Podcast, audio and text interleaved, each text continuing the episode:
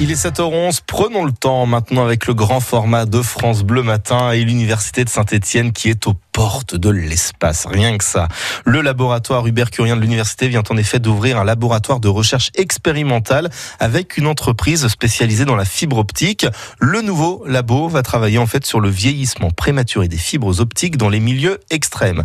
C'est assez compliqué, on va tout vous expliquer avec vous Yves Renaud, bonjour. Bonjour, bonjour à tous. Première question Yves, qu'est-ce qu'on entend par ce terme de milieu extrême? Oh, c'est tout simple, le cœur d'une centrale nucléaire saturée de radiation ou une station orbitale soumise au bombardement de radiation cosmique, voilà les milieux sympathiques où les fibres optiques sont censées travailler. Hervé Lefebvre, directeur scientifique d'X-Blue. Par exemple, le, grand anneau du CERN, ou bien les centrales nucléaires, ou bien euh, dans le spatial où on n'est pas protégé par l'atmosphère du rayonnement cosmique. Dans ces milieux, il y a des radiations, rayons X, rayons gamma, euh, des neutrons. Il y a besoin de fibres optiques qui résistent beaucoup mieux et dont l'atténuation n'augmente pas avec le temps. On va calibrer cette atténuation et avec cette atténuation, on peut faire de la dosimétrie, c'est-à-dire euh, mesurer le taux de radiation, et on est capable à ce moment-là de, de vérifier l'atténuation de la fibre tout le long de la fibre et de remonter à la dosimétrie localement avec euh, quelque chose de beaucoup plus simple. Le rôle du laboratoire de Saint-Etienne, ce sera donc de mettre ces fibres optiques dans des conditions impossibles. Sylvain Girard, chercheur du laboratoire Lab H6. Donc ce que l'on essaye de faire, c'est qu'on essaye de regarder la vulnérabilité de ces composants, et pour cela, en fait, on va faire des tests radiatifs. Donc on va aller auprès installations qui sont dans le monde entier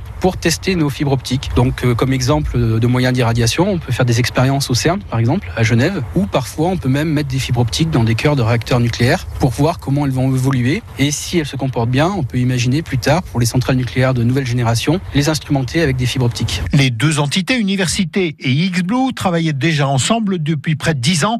Il leur manquait un laboratoire commun. Et ce laboratoire, Yves, c'est l'illustration de la nécessaire collaboration finalement entre la recherche et l'industrie.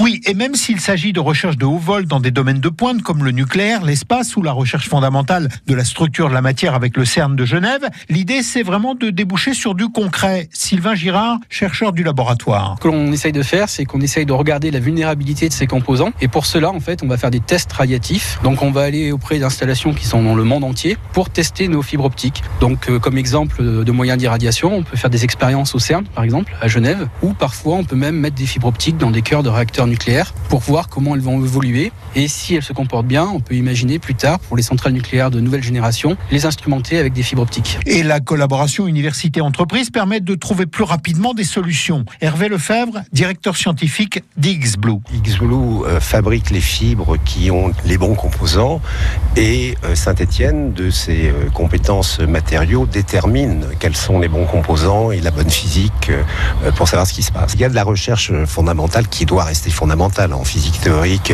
mais la recherche matériaux euh, doit aboutir euh, industriellement. C'est ça tout l'intérêt. Et en effet, bah, par contre, ça relève d'une physique complexe euh, qui demande en effet des compétences que l'entreprise n'a pas et il y a des compétences technologiques que, l'université n'a pas. L'entreprise X-Blue emploie aujourd'hui 600 collaborateurs dans le monde et fait 80% de son chiffre d'affaires à l'export. Le laboratoire Lab H6 emploie lui 5 chercheurs permanents et une dizaine de doctorants ou post-doctorants. Et si vous voulez en savoir plus, si vous voulez réécouter ce reportage, car il y avait plein de petits termes techniques, on vous l'a mis bien évidemment sur notre site internet francebleu.fr.